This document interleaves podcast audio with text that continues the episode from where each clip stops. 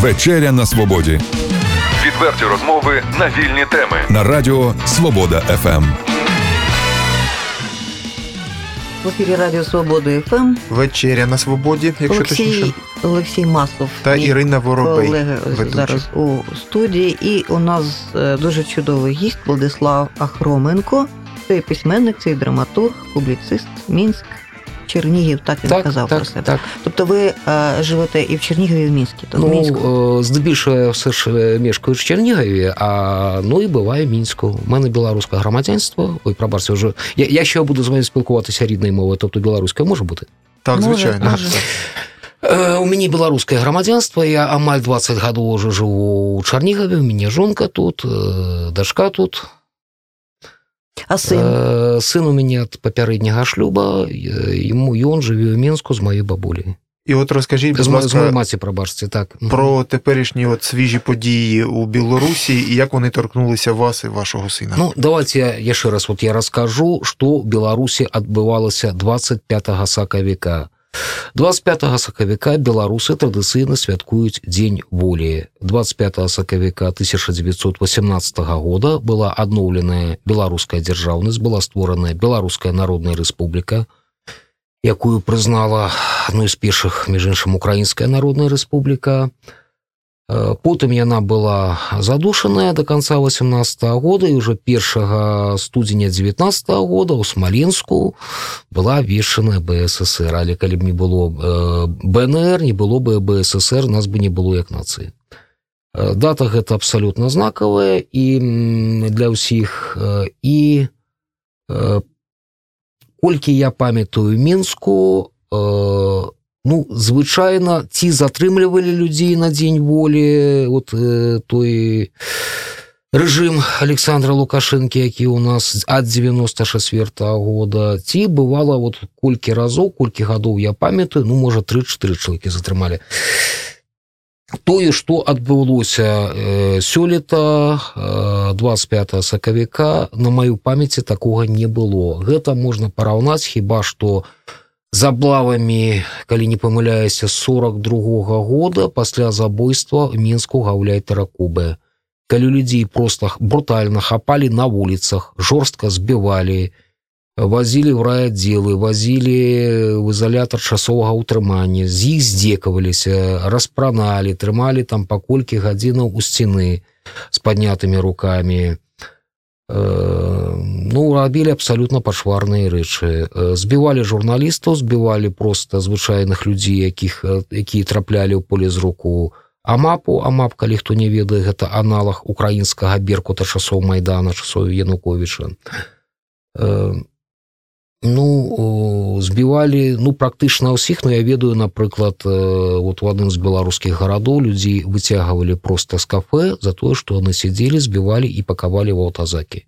Так а чому так? Що сталося? Така причина. Яка причина, що Э, прычын прычын людей? некалькі беларусі цяпер вельмі э, цяжкое эканамічнае становішча тое што вам расказваю што в беларусі нібыта там зарплаты там 500 даляраў я там чуў 700 даляраў вот нейкія такія міфы это ўсё мякка кажучы неправда гэта мана беларусі мінску цяпер добрая зарплата лічыцца 200 даляраў у гарадах зусім маль ну не маленькі скажем у правінцыі правінцыйных зарплата можа быць і 100 даляраў і 120 даляраў а кошты я хочу гэта асобна падкрэсліць яны на некалькі парадкаў вышэйшы за ўкраіну А у вас є розуміння, скільки зараз в середньому отримує заробітну платню, е, ну, звичайний пенсіонер в Україні або ж. е, е, Так якщо наш гість живе в Чернігові. Я, ну, я, я Ну, того да, запитую. Ви говорите, що каля, погано ну, живуть білоруси. каля 100 даляраў наколькі я ведаю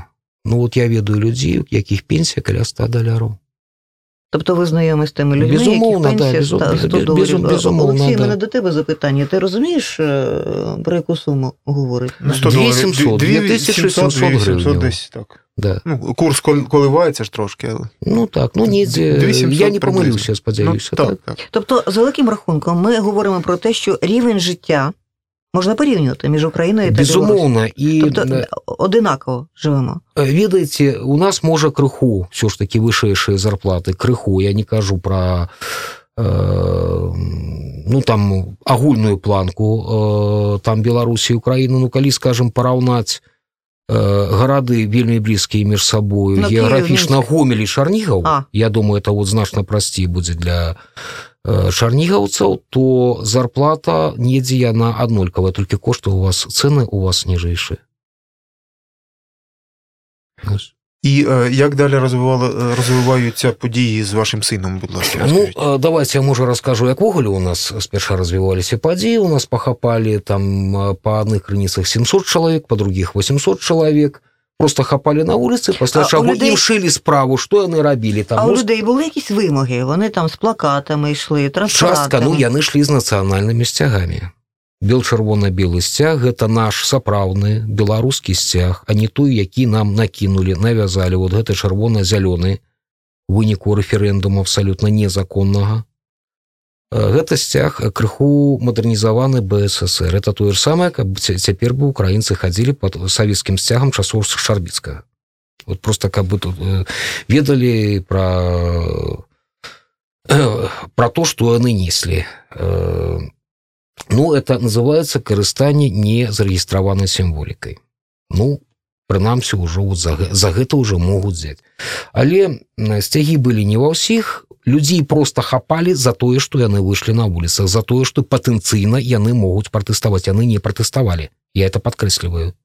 Кожны ахвочы можа паглядзець відэа гэта ўсё выкладзена на Ютубе гэта ўсё выкладзена шмат на якіх ресурсах і кожны можа пераканацца што гэта вот сапраўды такі было. Ваш сын у мой сын ён таксама збіраўся браць удзел у святкаваннях падкрэсліваю нашага нацыянальнага свята. Наколькі я ведаю яго затрымалі мінску на аўтавакзале разам з сябрам.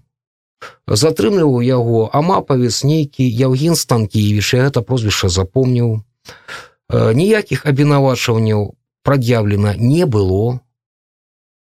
Э, яго завезлі у чыгуначны апорны пункт ну там нейкі аддзел міліцыі супраць сына яго сябра сведчыла двое бомжаў якіх якія ніколі не бачылі. Ну што яны сведчылі а канкрэтна не ва не ведаю не чытаў протакол хутчэй за ўсё плеваўся кусаўся зрываў гузікі пагоны супрацоўнікаў міліцыі. Это у нас класічнае абвінавачванне. Ну можа быть яшчэ лаюся матам. Вот па лаянку матам між іншым у нас падпадае размова беларускай мовы. Таму што калі людзі размаўляюць я, я не жартую калі людзі скажем размаўляюць між сабою пры амапаўцы по-беларуску амапавец прабачце гэта тупарылая жывёла. Ён гэтага не разумее просто і ў яго гэта вот прымітыўным разуменні яны лаюцца матам.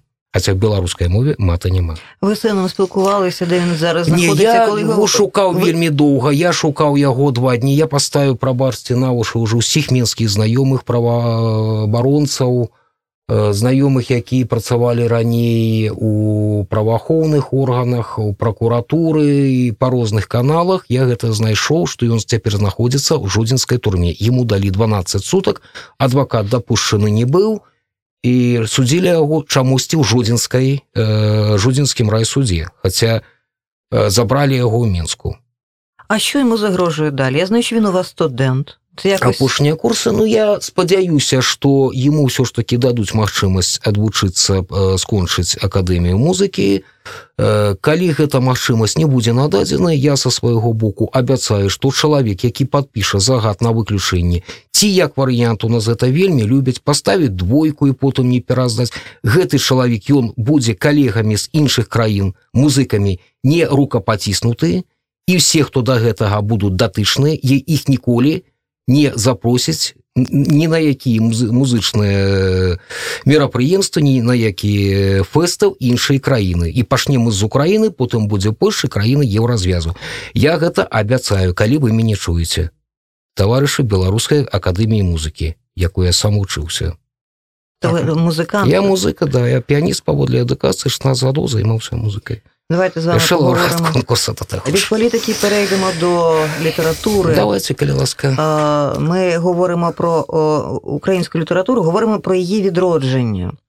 Як не дивно, І на про перший контакти погляд, української і Конечно, білоруської конечно. літератури. А, от дивіться, е, як не дивно, наскільки нам зараз не важко було б в стані війни, як не крути. І все ж таки е, можна е, з твердістю казати про відродження поезії, про відродження е, української прози. Що в Білорусі?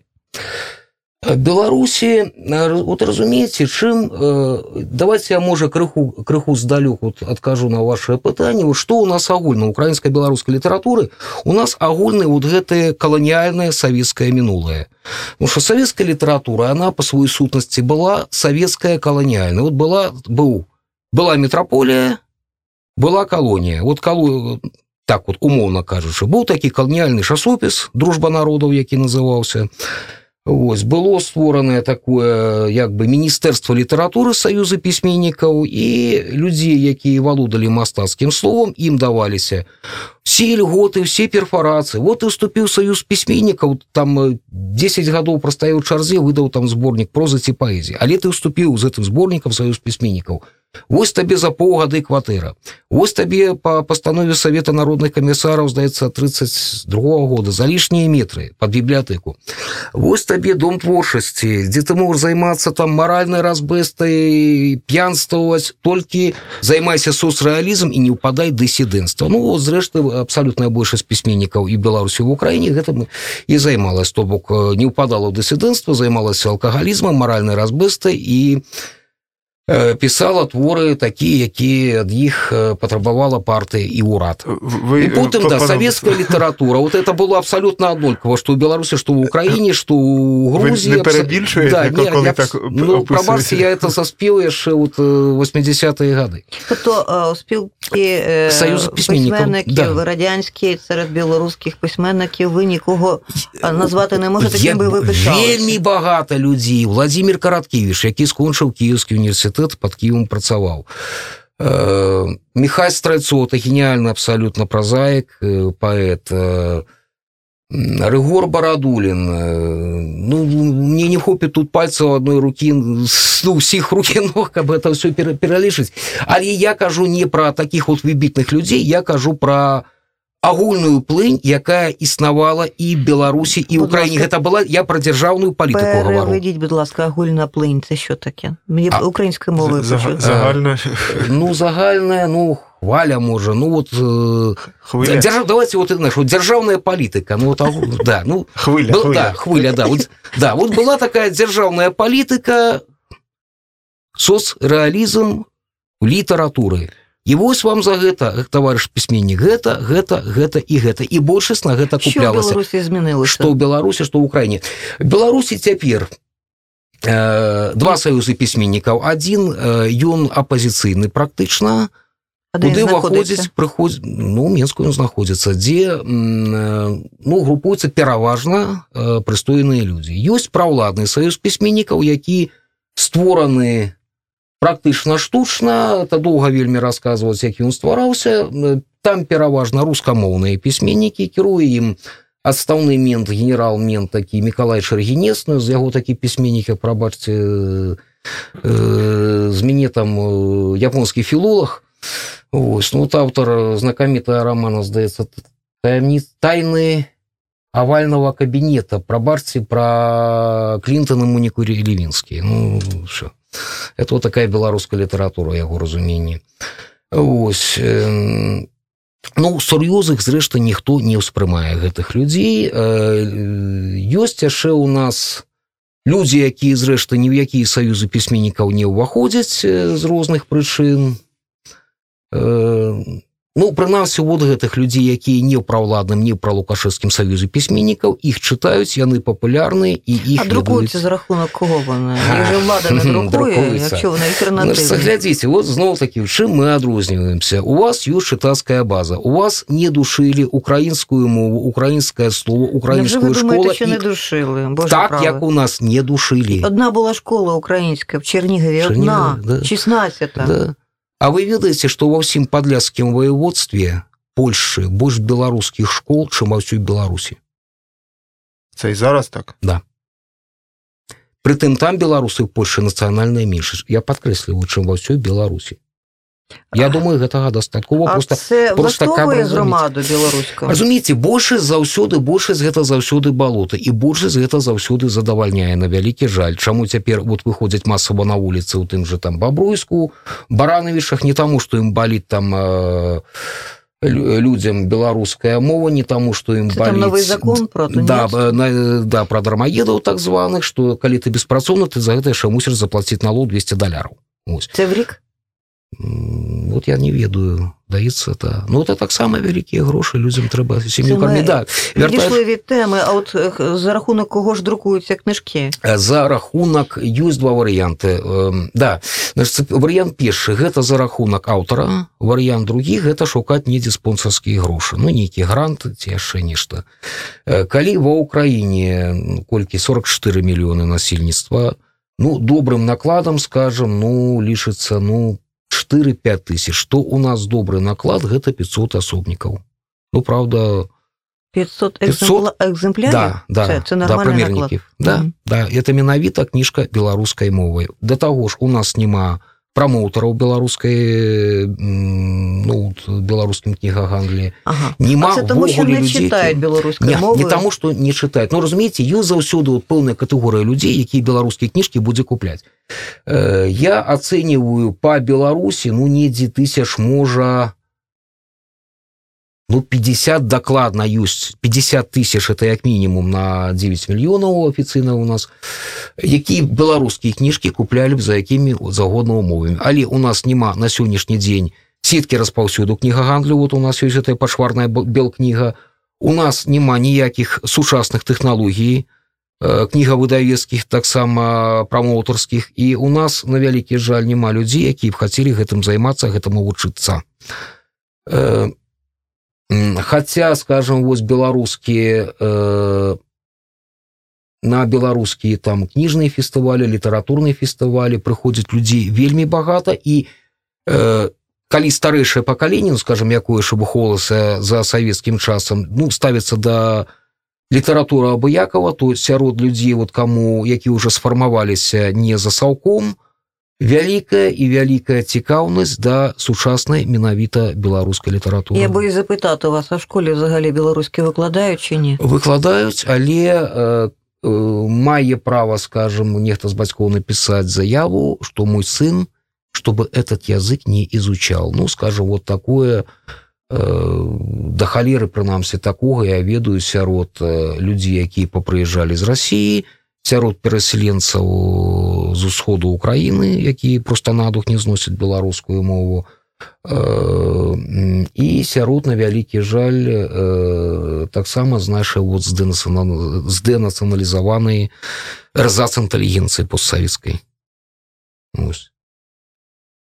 Э, я яшчэ маю, маю нагадаць што беларуская мова яна унесена калі не памыляюся ў ЮНЕСКА ў спіс моваў якая вымірае гэта адзін з э, э, ітогаў 23гадовага праўлення лукашэнкі які мэтанакіравана русіфікаваў і вынішчаў беларусі все беларускае Ваш син розмовляє білоруською безумоўна мовою? безумоўна канешне да вельмі добра ведае А от ви в і- Чернігові живете, дружина розуміє білоруську мову? Ну, Розмовляє звісно, з- звісно, вона ж так. українка, наскільки я Ну так так ну в мене вдома взагалі спілкуються на три мови Так, як... беларуська українська та російська Так хто як спілкується? Ви я, я, я, білоруська? жон, я з дачкою якої ось 30 сакавіка тобто березня будзе 15 років 15 гадоў я з ёй ад наражэння гавару толькі беларуская мова я на беларускую мову ведаю значна лепш жывучы ў чарнігаве стала чым некаторы беларускія пісьменнікі то бок людзі якія себя такімі беларускімі пісьменнікі называюць. То що она ведае значна лепш за абсалютнай большасці беларускіх дэпутатаў гэтых так званай беларускую мову это я даю там галаву на сцячэнне. З дружынай інколи я спілкуюся украінскай мовай иногда по-русски с тещей говорю по-русски я это абсолютно нормально і ніякіх праблем у вас не возникает А теща не каже, що ага, переходь на білоруську, що ти за мною, це російська мова. я, я можу з її спілкуватися українською, можу з її говорити беларускай мовою тут А е, пишеться вам зараз, от скажіть. ну от разумееце апошняе что у мяне такое сур'ёзнае было это мы с маім сталым саўтарам кумам Максімом клімковичам написали п'есу якая ідзе да дагэтуль з аншлагамі ў галоўным тэатры беларусі это акадэмічны купалаўскі тэатр. Ну это вот аналог э, тэатра лесі украінкі. Э, дзве душы інсцэнізацыя Максіма гарыцкая это класік беларускай літаратуры. І вельмі добрая она і крытыкая была ўспрынятая тэатральнай і э, гледачамі і вот дагэтуль мне пишут там праз фейсбук людзі якія эту п'есу менску глядзелі дзякуюць спадару Владзіслав Вось, а з кніг вот апошняя на вялікі жаль у мяне выйшла 27 навылак э, музы і свінні э, потым яна выйшла в зушаных штатах і выйшла вот лі- літаральна сёлета продолжу украінская украінская пераклады пере- пераклад тэорыя змовы роман з прадмовай мой сябра напісаў ёсць такі украінскі пісьменнік можа ведаеце Александр ірванец роман рівна роўна то мой хороший сябра тут іншым часам у мне ў гасцях бывае ну цяпер вот пишу новы роман але вот роман даводзіцца пісаць Ну, у даволі доўга тим, що ви 20 років живете в Чернігові, чи не пора прийшла писати українською ні, мовою? ні, ні, ні, ні, чому? цього не буде. Я, вистави я письменник. нашому Я... театрі. Разумеется, коли я завтра буду жить с Камбоджи, это не означает, что я буду писать хмерской мовой.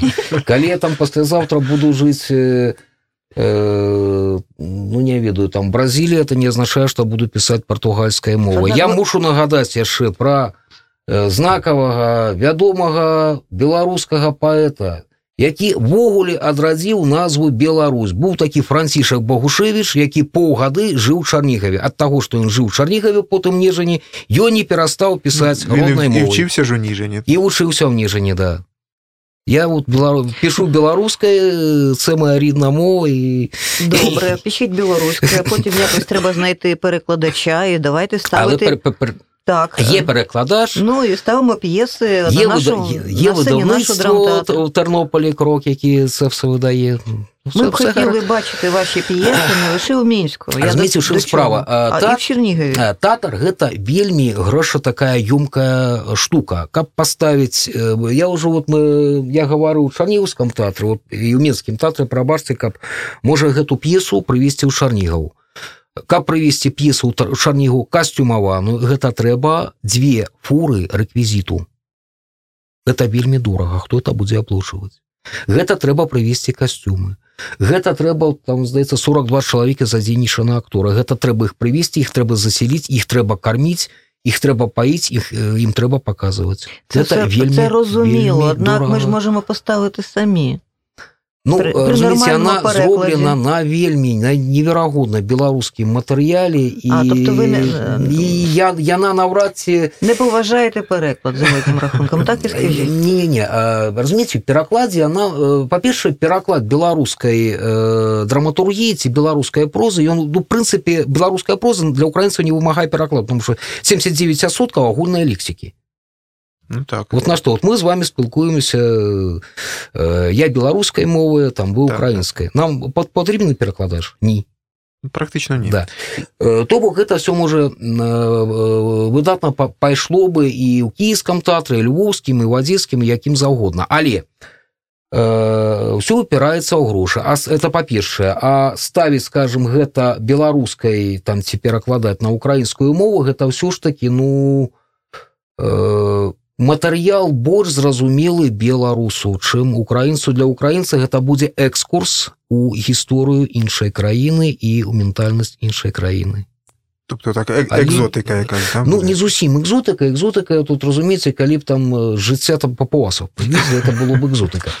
Ось а тут ну ну явіце м, м, як як бы вам что такое сказаць ну поставілі бы скажу вось м, паэме міцкевіча пан тадэуш хаця зрэшты міцкевіч беларусы падзеі там адбываецца ўсе в новагрудку і напісана гэта на беларуска-польская трасянская лікумара хунку от поставілі бы гэта ў чарнігаве народ бы пайшоў касу б сабралі А не можливо, і собрали пішов бы. би. Вот я не думаю, потому что мы этого аудитория тут все ж таки, пробачьте за грубое слово, и она заточена под э, іншие п'еси і інший репертуар. Я вам так скажу: якщо ми не будемо змінювати аудиторію, вона ніколи не зміниться. Якщо ми будемо упереджено ставитися до наших слухачів, глядачів, читачів, нічого і не буде змінюватися ніколи. Так і буде відбуватися в Білорусі та Україні. Разумеется, есть яшчэ э, моманты па-за драматургіі, па-за тэатрам, па-за літаратурай. Я вам вот расказаць таксама гісторыю. Напісалі, э, калі гэта было, сёлета адзін з польскіх тэатраў замовіў э, мне і майму сталаму саўтару куму Максіму Клімковічу там тэатр і тэлеканал п'есу ну пра беларускага польскае памежжа часто Там ви по-польською писали? Ш- так так ну Ви бачите, польською. так. Що ж вам заважає да. писати українською? Да, частка е, там про суміжжа было. Трэба было частка э, польскай, частка беларускай мовай. Але нам не агаворывалі, які гэта фармат, э, ну скажем так, этнакультурны. Я не хачу гаварыць слова палітычны. Писали мы п'есу карта паляка. Што такое карта паляка, я думаю, украінцы выдатна ведаюць, як і беларусы. П'еса полу- ну, такая вот яна атрымалася в прынцыпе публіцыстычная ну як больше з драматургіі ведаеце она публіцыстычная скажем там мешанне ў шляхецтве публіцыстыка была. Весь астроўскі публіцысты публіцыстыка весь чэхаў публіцыстыка по великому рахунку Э, і калі ў варшаве гэтую п'есу карта паляка пачыталі яны схапіліся за галаву сказалі мы вам мы гэта ніколі ставіць не будзем дабы што да нас заб'юць чаму так атрымалася? Таму што у Польшы цяпер ёсць такая ну я не, не хачу там лаяцца ну скажем так палітычная партыя піс права і справядлівасць і карта паляка э, апалячванне скажем так людзей з беларусі з украіны гэта адзін з іх на вялікі жаль адна з іх фішак. Калі у нас п'есе ідзе адкрытым тэкстам што кавалак пластыка не робіць з беларуса і дадам з украінца паляка. Калі ў п'есе ідзе адкрытым тэкстам што калі чалавек беручы карту паляка ён адмаўляецца ад таго кім ён ёсць. Там ці беларусам як заходні э, заходняй беларусі пераважна ці украінцам як цяпер гэта сістэмна колькі ўжо людзей у заходняй краіне гэтую карту паляка атрымала. І хоча стаць палякам. А калі заўтра гэтаму чалавек А чаму я хоча стаць палякам? Таму што яму прапануецца перфарацыі ему прапануюцца розныя льготы і прапануецца э, яго разуменні лепшае жыццё там варшаве у кракаве беластоку у любліні не ведаю дзе то бок ён гэта гэтую карту э, паляка бярэ за перфарацыі а не таму што ён адчувае себе палякам. А цяпер пытанне А калі заўтра ему прапануюць карту рускага ці расійскі пашпарт за большай перфарацыі чым карту палякам не возьме? А калі паслязаўтра карту папуаса прапануюць ви мені возьме. скажіть, а така ситуація не відбувається хіба у всьому світі? Е, розумію. Поляки їдуть е, працювати, е, вибачте мене, до Лондона, так? Да, в Бірмінгемі, здаецца, колькі паляку ўжо 20 соткаў. Астатнія арабы. От вони відчувають себе поляками? Яны адчуваюцца палякамі. Разумееце, а колькі палякаў, якія нарадзіліся, скажем, у той же Ангельшыне, у той же Канадзе, у той же злучаных штатах, неверагодная даспар. Чаму ім не прапануюць карту паляка? А таму што яны не возьмуць. А можливо- Яны і без карты, яны без кавалка пластыка, яны застаюцца палякамі. А карта паляка яна дзейнічае толькі на пастсавецкай прасторы. Чаму гэта адбываецца? Таму што ў еўразвязе неверагодная колькасць палякаў проста эмігруе ў межах еўразвяз звяза з Польшу, Нямецчыну, в Англію, в Італію і куды заўгодна. Да, таму што там значна вышэйшыя заробкі. Яны пры гэтым застаюцца палякамі. Э, в- Ідуць вялізныя неверагодныя вот вялізныя гэты вымаены у Польшчы. Нема каму працаваць. Ну, ск- скажем там, в бедронках, ну это вот там Так, кра- хіба краматами. коли людина отримує Да. карту поляка, вона відмовляється від свого громадянства? Вона Нет, перестає яна бути адмаўляецца ад сваёй нацыянальнасці ад грамадзянства у тым ты справу Я- у у яго застаецца поз- э, беларускі пашпарт у яго застаецца украінскі пашпарт але там ёсць такі пункт што я дэкларую сваю прыналежнасць да польскай нацыі А коли отримує людина карту американця? а нема карты амерыканца ёсць грин-карт Грін карту. А це там не, трэба те ж? дэклара... там не трэба дэклараваць сваю прыналежнасць да, да амерыканскай нацыі там ты справа это э, ну як посведка на пасційна пражыванне умоўна кажучы Так, ви свою виставу поставили в Польщі? М, Не. Яны мы лезве з гэтых людзей выбілі грошы, але выбілі. Таму што ён паабяцаў неверагодны скандал у газетах левіцы польскай. І грошы нам далі Па- паабяцаў суд і розныя Що прав- вам зам- заважає зараз поставити цю виставу в Чернігові? Справа ў тым, што ў Чарнігаве што- увогуле як гэтую от п'есу паставіць значыцца трэба рэжысёр Ну ви ж Тому не приходили ні до кого з пропозиціями. Ну дайце дайте мне чалавека які параце рэжысёры я да яго падыду А, калі ласка. а давайте ми А це давайте, зробимо. давайте ми це зробимо. ёсць вот колькі у мяне ну у сэнсе у нас здаецца дзве тры п'есы які мы можем прапанаваць Т- Тому що от навіть ця е, п'єса стосовно карти поляка, вона надзвичайно актуальна на для нас, і її будуть я дивитися я залюбки. Ну, Це і гарантія. будуть просто. повні зали. калі ласка калі ласка ну калі вот нехта з украінскіх тэатральных рэжысёраў гэта слухае звяртайцеся паговорым але я баюся што ў украіне тэатр э, таксама ён такі збольшага рэжысёрскі як і ў беларусі і э, узнікнуць пытанні з фінансаваннем са сцэнай залай з трупай і 150 іншых пытанняў які заўсёды тэатры ўзнікае самы апошні І момант то, хаця у вас няма І цэнзуры то, що ви говорите, то є правда. Однак в Україні, що мені подобається, є дуже потужний волонтерський рух у всьому.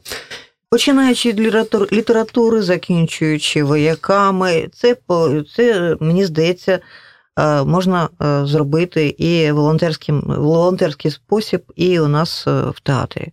Тобто не, не завжди це якась фінансова підтримка мусить бути. Інколи це подобається, і людина це робить. дай бог Без ну, грошей. ка- калі хто хоча калі ласка звяртайцеся зробім пераклада э, тым больш што п'еса гатовая толькі ўзяць і ставіць і яшчэ вось э, наконт беларуска-украінскай літаратуры асобную рамарку я хацеў бы сказаць вот колькі я бываў на літаратурных фестывалях ва ўкраіне тэрнопольскі э, кніжковы форум Львове э, арсенал Киеве.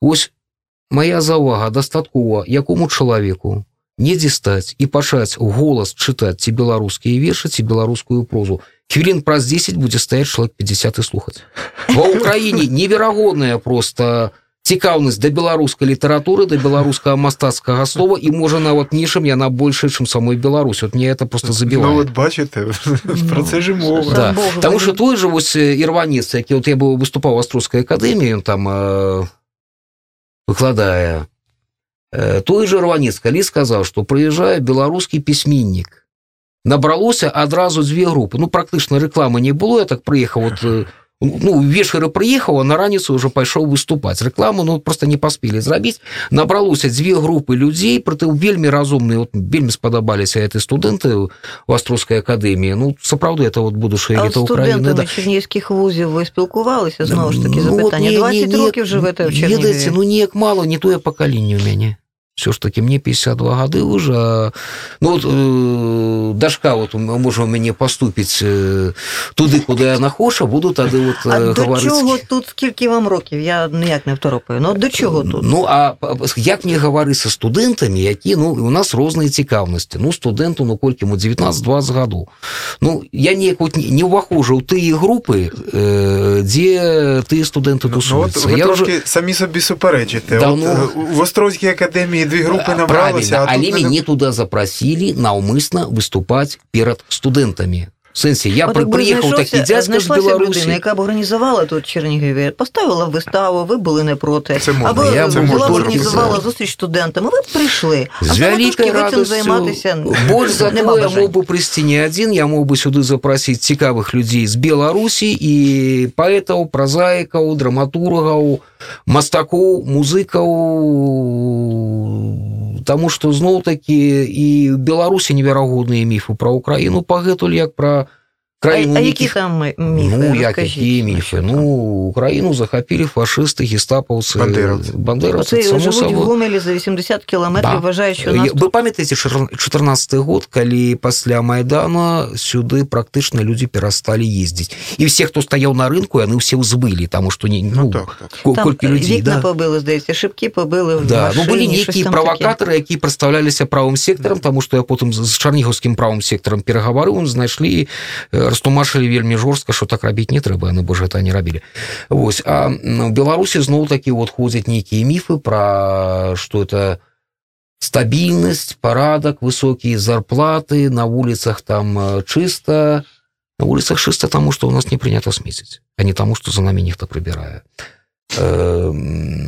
Да што ось ну вот сацыялізм з чалавечым тварам. Ну это вот я заўважыў пераважна такое дзе рыбніцкі гараднянскі раён дзялуецца беларускае тэлебачанне на антэны і таксама ў шарнігаве у кого у пакеце ідзе э, это канал Беларусь 24 там дзе вот рассказывают розныя такія казки так, тым анекдоце як э, лукашенко потрапіў пекла можа ведаеце і пытается куды вы хочаце там э, не пекла на той свет ну, хутчэй бы. Э, куды вы хочаце у пана Бога пытаецца куды вы хочаце у пекла ці ў раі. Ну кажут разумееце вот у раю трэба ну у пекле у нас пагана вот в раю ну вот трэба. Ну, толькі адпашываць і все ну лукашенко кажа ну конечно хочу ж у рай куды ну в рай его заганяюць там двое таких жва жвавых гэтых бесаў д'яблаў адразу гэтую на патэльню гарачую смажаць лукашенко кажа ну, пан Бог ну ты ж мне гаварыў что вот тут в раю у вас нічога рабіць не трэба пан Бог кажа А что ты по сваёй тэлевізіі про Беларусь гаворыш вот разумееце тое ж сам вот я хачу тую Беларусь якую показваюць по тэлевізіі Ну і ми будемо спілкуватися з вами знову. Обіцяєте, що ну звісно так будь ласка за місяць давайте приходьте до нашої програми давайте знову. да, давайте Побачимо. До речі, будемо цікавитися, яка ж доля вашого сина. ну 12 суток я спадзяюся что колькі ему 10 засталося что уже выпусцяць калі не навінцят новы тэрмін хотя можа быть все А, білорус, українець, наш земляк, письменник, публіцист. Чернігівський білоруський письменник. Це ну можна і так сказати Владислава Хроменко був Дякую. гостем нашої програми. Е, Скоро зустрінемося з ним Дякую. знову. Дякуємо. Все, вам. дякую Відверті розмови на вільні теми у програмі Вечеря на свободі. Тричі на тиждень у понеділок, середу і п'ятницю о 18.00. на радіо Свобода ФМ.